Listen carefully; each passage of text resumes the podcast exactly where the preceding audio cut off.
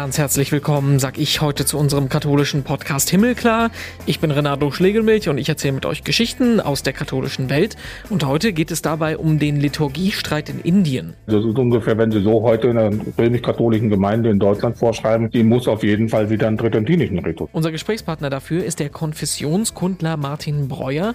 Der Liturgiestreit ist wahrscheinlich eines der größten Konfliktthemen aus der katholischen Welt, von dem die meisten von uns wahrscheinlich noch so gut wie gar nichts mitbekommen bekommen haben. Aber die Schlagzeilen, die dazu alle paar Wochen kommen, die haben es durchaus in sich. Zitat, Papstbotschafter wird mit Eiern beworfen und fleht die Christen auf Knien an, sich doch bitte mit dem Vatikan zu versöhnen. Was steckt da alles dahinter? Worum geht's? Es geht um die syro-malabarische Kirche im indischen Bundesstaat Kerala. Das ist eine christliche Gruppe, die seit dem ersten Jahrhundert schon existiert und sich auf den Apostel Thomas beruft. Die streiten sich jetzt gerade über die große Frage, zelebrieren wir Gottesdienst Gottesdienst mit dem Rücken zum Altar oder zur Gemeinde. Der Vatikan hat dazu schon lange neue Regeln erlassen, einige halten sich aber da nicht dran. Am Sonntag ist nun ein Ultimatum ausgelaufen und der Vatikan hat vorher gesagt, lenkt ihr nicht ein, dann werdet ihr unter Umständen exkommuniziert. Droht diese Gefahr jetzt wirklich? Und warum gibt es überhaupt Christen in Indien? Wir lernen mehr über die bunte Gruppe der Thomas-Christen, die Syro-Malabarer und ihren Streit mit Rom. Wie äh, da können wir indische Elemente einbringen und äh, wie, wie selbstständig sind wir da bei dieser Frage? Oder müssen wir ständig Rom fragen? Gemeinsam tun wir das mit Martin Breuer, der arbeitet im Konfessionskundlichen Institut in Bensheim in Hessen. Das ist eine Einrichtung der evangelischen Kirche. Dort ist er Katholiker-Referent, befasst sich also mit allem, was die katholische Kirche betrifft, also auch mit den katholisch unierten syro-malabarischen Christen in Indien. Viele komplizierte Begriffe, aber ein spannendes Thema, ein spannender Konflikt. Und ich garantiere euch, wenn ihr das anhört, seid ihr hinterher definitiv schlauer. Viel Spaß also mit Martin Breuer und dem Konflikt um die syro-malabarische Kirche in Indien. Schönen guten Tag. Ja, guten Morgen. Erstmal, um ähm, einzuordnen, warum Sie sich von evangelischer Seite eigentlich mit äh, einer katholischen, katholisch unierten Kirche in Indien befassen. Sie sind Katholiker, Referent beim quasi evangelischen Ökumene-Institut. Kann man das so sagen? Ja, so kann man das sagen. Das Konfessionskundliche Institut äh, ist jetzt im 76. Jahr 1947 gegründet, äh, ist in der Trägerschaft des Evangelischen Bundes und ähm, es ist ein bisschen auch entstanden aus dieser Erfahrung im Krieg, äh, wo evangelische und katholische Geistliche gemeinsam Verfolgung litten und da im Grunde erste ökumenische Erfahrungen machten.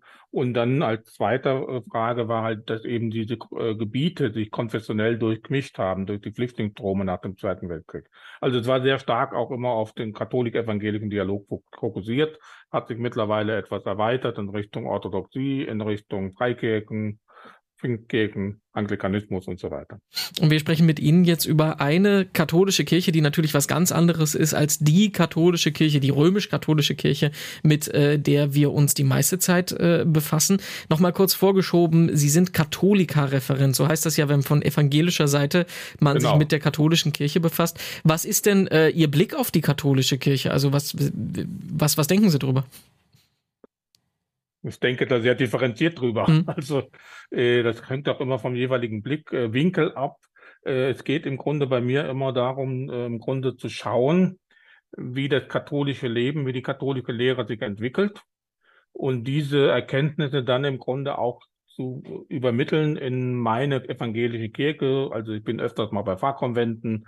Da geht es halt um die Frage, wie können wir kooperieren vor Ort. Es gibt also auch da Fragen zum Beispiel der, der Struktur, dass sich halt bei uns auch vieles ändert, dass sich in der katholischen äh, Struktur um vieles ändert und äh, wie kann man mit bestimmten Fragen umgehen und so weiter. Also teilweise sehr praktisch und äh, eben aber auch so ein bisschen vermittelnd theoretisch. Und Sie haben gerade gesagt, Sie denken da differenziert drüber und ich glaube, das ist jetzt unser Job in den nächsten äh, Minuten ein wenig zu differenzieren, denn man würde wahrscheinlich kaum im Kopf haben, dass es katholische Christen in Indien gibt und wir gehen noch einen Schritt zurück, dass es überhaupt Christen in Indien gibt. Das ähm, sind die Thomas-Christen, die sich auf den Apostel Thomas äh, berufen, der im Jahr 40 nach Christus dahin gekommen sein soll und das spaltet sich dann nochmal unfassbar auf. Aber erstmal der größere Kontext. Äh, erklären Sie uns, warum warum gibt es christliche Gemeinschaften in Indien?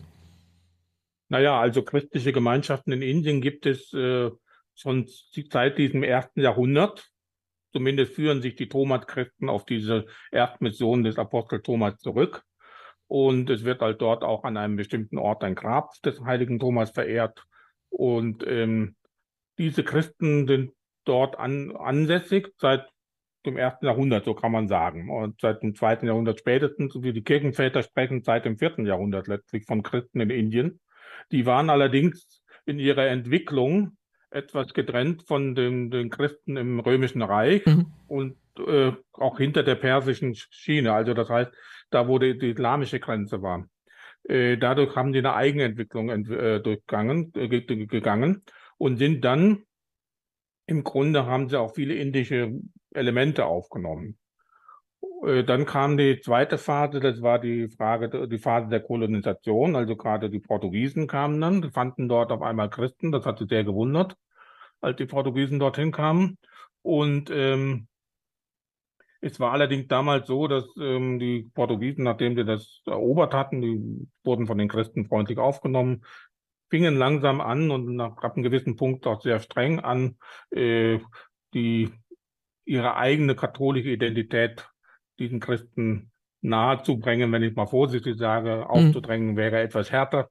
Und ähm, so gab es da Konflikte. Dass also schließlich diese Christen natürlich automatisch katholisch wurden, obwohl sie vorher auch im Grunde weitgehend eigenes Leben hatten, aber äh, juristisch äh, oder jurisdiktionell mit dem äh, mit der assyrischen Kirche verbunden waren, die also in heutigen Persien quasi tätig war und Ninive die Ecke. Und ähm, auch in diesem äh, ostsyrischen Ritus hatten den auch heute die syro-malabarische Kirche benutzt. Mhm. Das heißt, wo es dann auch in diesem Rituszeit auch geht. Wenn sie dann vom, wenn die einen eigenen Ritus haben und wenn die so lange getrennt gewesen sind, das heißt, wenn man bei denen in Gottesdienst gehen wird, kann man das gar nicht so wirklich vergleichen mit dem, was man äh, in einem katholischen oder von mir aus auch in einem orthodoxen Gottesdienst äh, in der westlichen, westlicheren Welt findet. Naja, man muss erst mal sehen, also dass die ostsyrische Kirche ja nicht der äh, orthodoxen Kirche im westlichen Sinne zugehört. Mhm. Also weder der byzantinischen äh, noch einer alt, alt, alt, altorientalischen Kirche, sondern sie war im Grunde schon äh, auf dem Konzil von Ephesus äh, 4431 abgespalten. Äh, aus diesem, diesem Strang stammen die. Äh, das ist eine.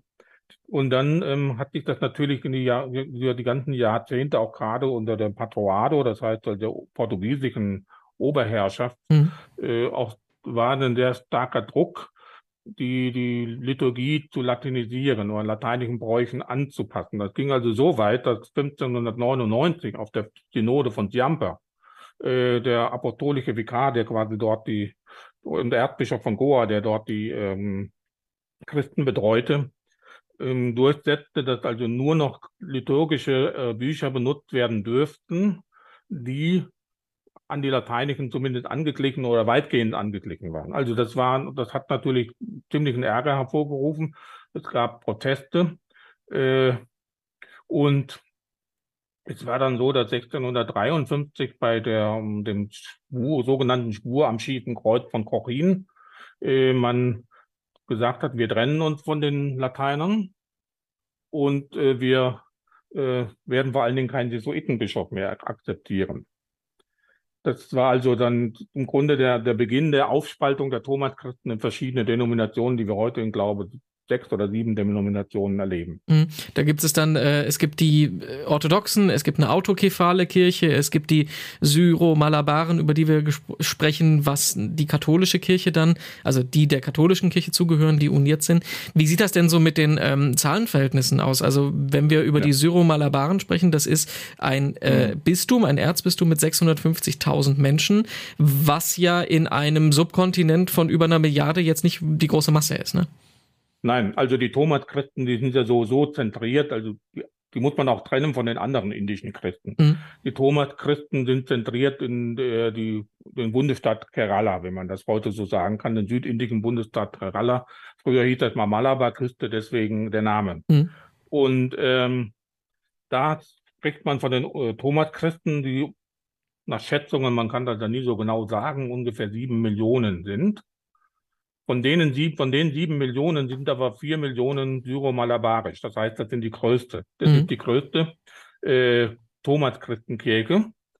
Äh, dann gibt es noch ein Äquivalent äh, von auf der ostsyrischen Seite, also von der Früher nannte man Nestorianisch, das darf man heute nicht mehr sagen. Ost, äh, ist auch falsch theologisch, sondern von der ostsyrischen Seite.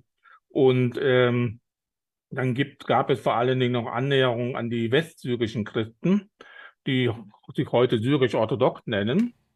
Und äh, da gibt es eben zwei Kirchen, einem, ein, ein, äh, eine, ein äh, Bereich, der zu, zu dem Patriarchen von Antiochien hält, dem syrisch-orthodoxen Patriarchen in Damaskus und eines, was selbstständig ist, was sich selbstständig war. Und dann gab es noch, als später die Engländer kamen, äh, auch noch eine kleine Gruppe, die sich der anglikanischen Kirche angenähert hatte. Das war so Ende des 19. Jahrhunderts.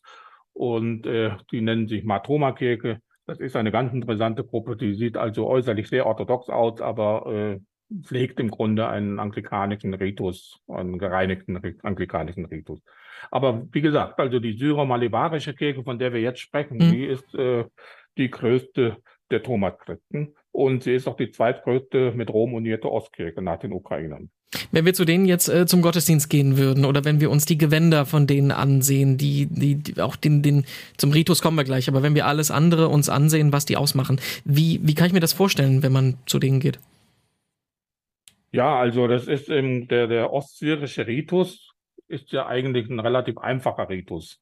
Also der ist jetzt nicht so ausgebreitet oder so, so in, intensiv wie zum Beispiel der byzantinisch-orthodoxe Ritus.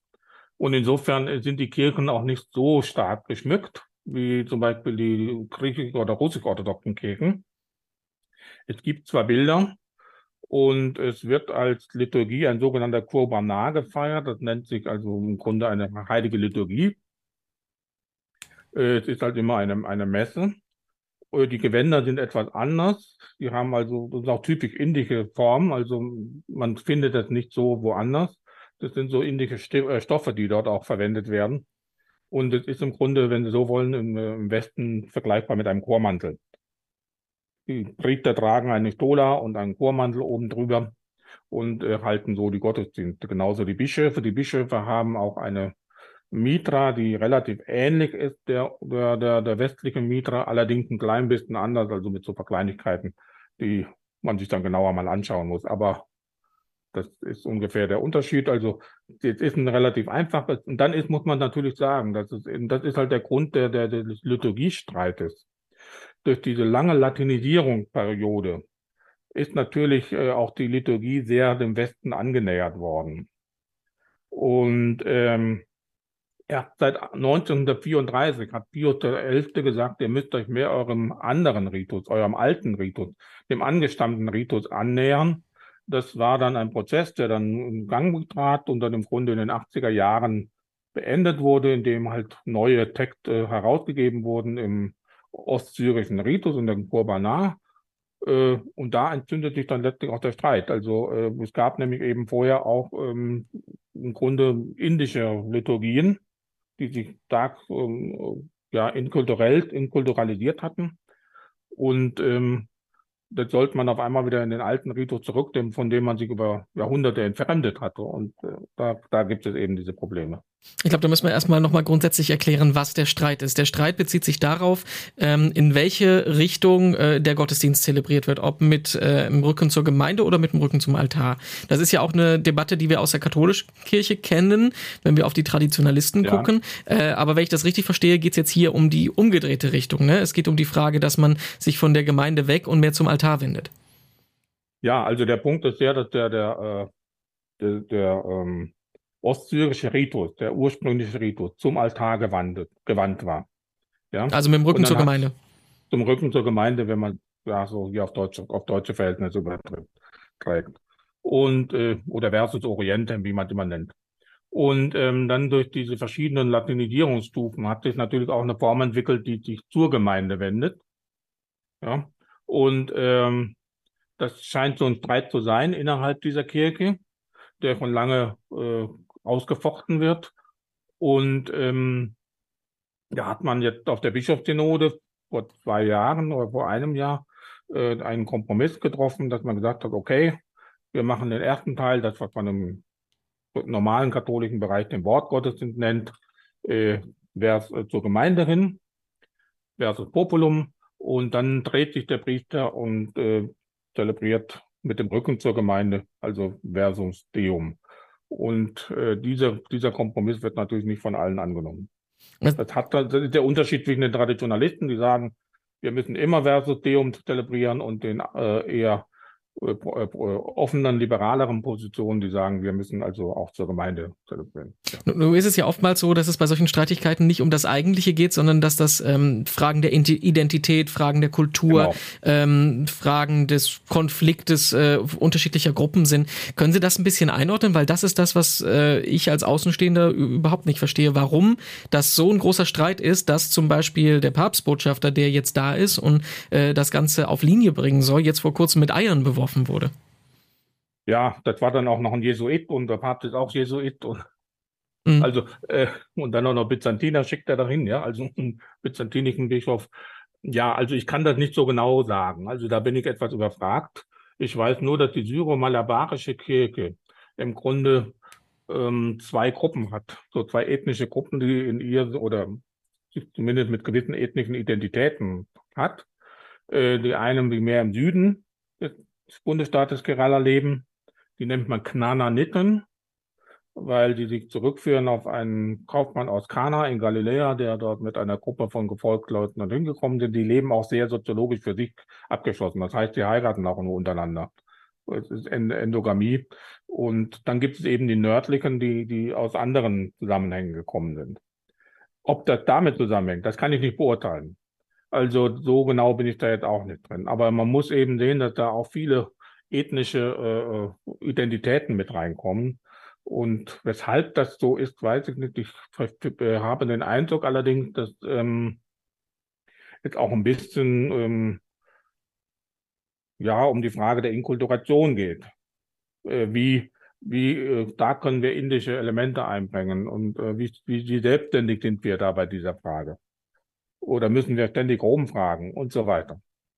Das, das sind so meine, aber ich bin da, wie gesagt, ich bin noch nicht dort gewesen. Ich mhm. kann jetzt auch so im Grunde nur von der Literatur her beurteilen. Das heißt, ähm, man sollte grundsätzlich vorsichtig sein, wenn man von außen äh, den Leuten vorschreiben will, wie sie ihren Ritus zu zelebrieren haben, weil das dann äh, direkt ähm, auch zurückbezogen wird auf die Kolonialzeit und das, was die da alles in den letzten Jahrhunderten da mitgemacht haben.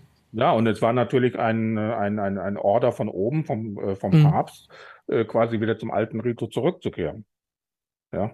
Und äh, man hatte sich natürlich davon auch weiterentwickelt oder fortentwickelt. Und dann ist das natürlich schwierig. Also es ist ungefähr, wenn Sie so heute in einer römisch-katholischen Gemeinde in Deutschland vorschreiben, die muss auf jeden Fall wieder einen tridentinischen Ritus haben. Mhm einhalten. Ja, so in etwa muss man sich ein bisschen vorstellen. Aber es ist ja schwer verständlich, dass das Ganze so eine ähm, Hitze annimmt, dass das Ganze so äh, debattiert wird, dass ähm, der Papstbotschafter, den hatten Sie gerade auch angesprochen, äh, das ist ein ähm, griechisch-katholischer Bischof aus der Slowakei, dass der auf die Knie fällt, die Leute anfleht, bitte, bitte äh, haltet euch doch an das, was wir aus Rom sagen, und der dann, wie gesagt, ich habe es gesagt, mit, mit Flaschen und Eiern dann beworfen wurde.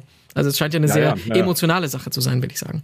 Ja, und das ist ja auch schon länger der Fall. Also ich hatte ja vor einiger Zeit sind ja Kardinalbilder äh, ver äh, verbrannt worden, äh, indem man Strohpuppen äh, mit, mit Kardinalsbildern versehen hat. Das eine war Kardinal Sandri, der frühere äh, Präfekt des Orden, äh, der, der Ostkirchenkongregation. Und das andere war der Großerzbischof, äh, der natürlich auch nicht un, unumstritten ist, aber vor allen Dingen wegen Finanzfragen. Mhm. Und äh, da hat sich aber mittlerweile offensichtlich eine Lösung entwickelt. Aber in diesen Liturgiefragen scheint sich da auch diese, diese, diese Unzufriedenheit diese unter, unterirdische Unzufriedenheit oder die Unklarheiten dann noch fortzusetzen. Was denken Sie, wie wird das Ganze ähm, ausgehen? Wir hatten jetzt äh, am letzten Wochenende die höchste Eskalationsstufe. Der Vatikan hat gesagt, wenn ihr euch nicht an unsere, ähm, äh, an unsere Entscheidung haltet, dann äh, werdet ihr als komplette christliche Gemeinschaft exkommuniziert. Nun gab es ähm, schon ähnliche Fälle. Es gab eine ähnliche Situation in Nigeria vor äh, ein paar Jahren mhm. schon. Ähm, ist das eine Gefahr, die da wirklich droht? Oder ähm, weil die Christen werden dann natürlich weiter ihr Leben leben und so machen, wie sie wollen. Es gibt halt nur nur dann dem Bruch mit Rom sozusagen. Ja, und äh, die Gefahr besteht natürlich, also zumal sich das ja auch schon, schon darin in der Spaltungsgeschichte der Tomatkresten zeigt, mhm. dass es immer wieder mal Spaltungen gab, die allerdings nicht immer dauerhaft waren. Also es gab Spaltungen, die, ähm, die wo sich dann von Rom getrennt wurde. Die, am Anfang war es ja so, als die Portugiesen kamen, sind sie alle quasi gemeinsam mit Rom zusammengegangen oder haben einfach sie akzeptiert. Man hatte keine offizielle Union eingegangen, aber man fühlte sich äh, gemeinsam. Und ja, und dann gab es die Spaltungen, dann hat man sich auch wieder zusammengefunden. Ähm, ich, es kann natürlich passieren, dass sich da jetzt ein Teil abspaltet und äh, oder, oder ein Teil selbstständig macht. Das, die Gefahr besteht schon, aber das muss man abwarten. Also ich bin kein Prophet, ich weiß nicht, wie sich das Ganze entwickelt. Ich bin nur auch überrascht und auch, äh, wie, wie, wie heftig die ganze Entwicklung ist. Das war unser Interview mit Martin Breuer über die Syro-Malabarische Kirche. Mehr dazu gibt es in den zugehörigen Artikeln auf katholisch.de und domradio.de und auf unserer Homepage himmelklar.de gibt es über 200 weitere Podcast-Folgen zum Anhören. Die nächste dann in der kommenden Woche. Dann spricht Katharina Geiger hier mit dem Orgelbauer Philipp Kleis, dessen Familie unter anderem die Orgeln im Kölner Dom, Orgeln in Peking und im ehemals höchsten Haus der Welt in Malaysia gebaut haben.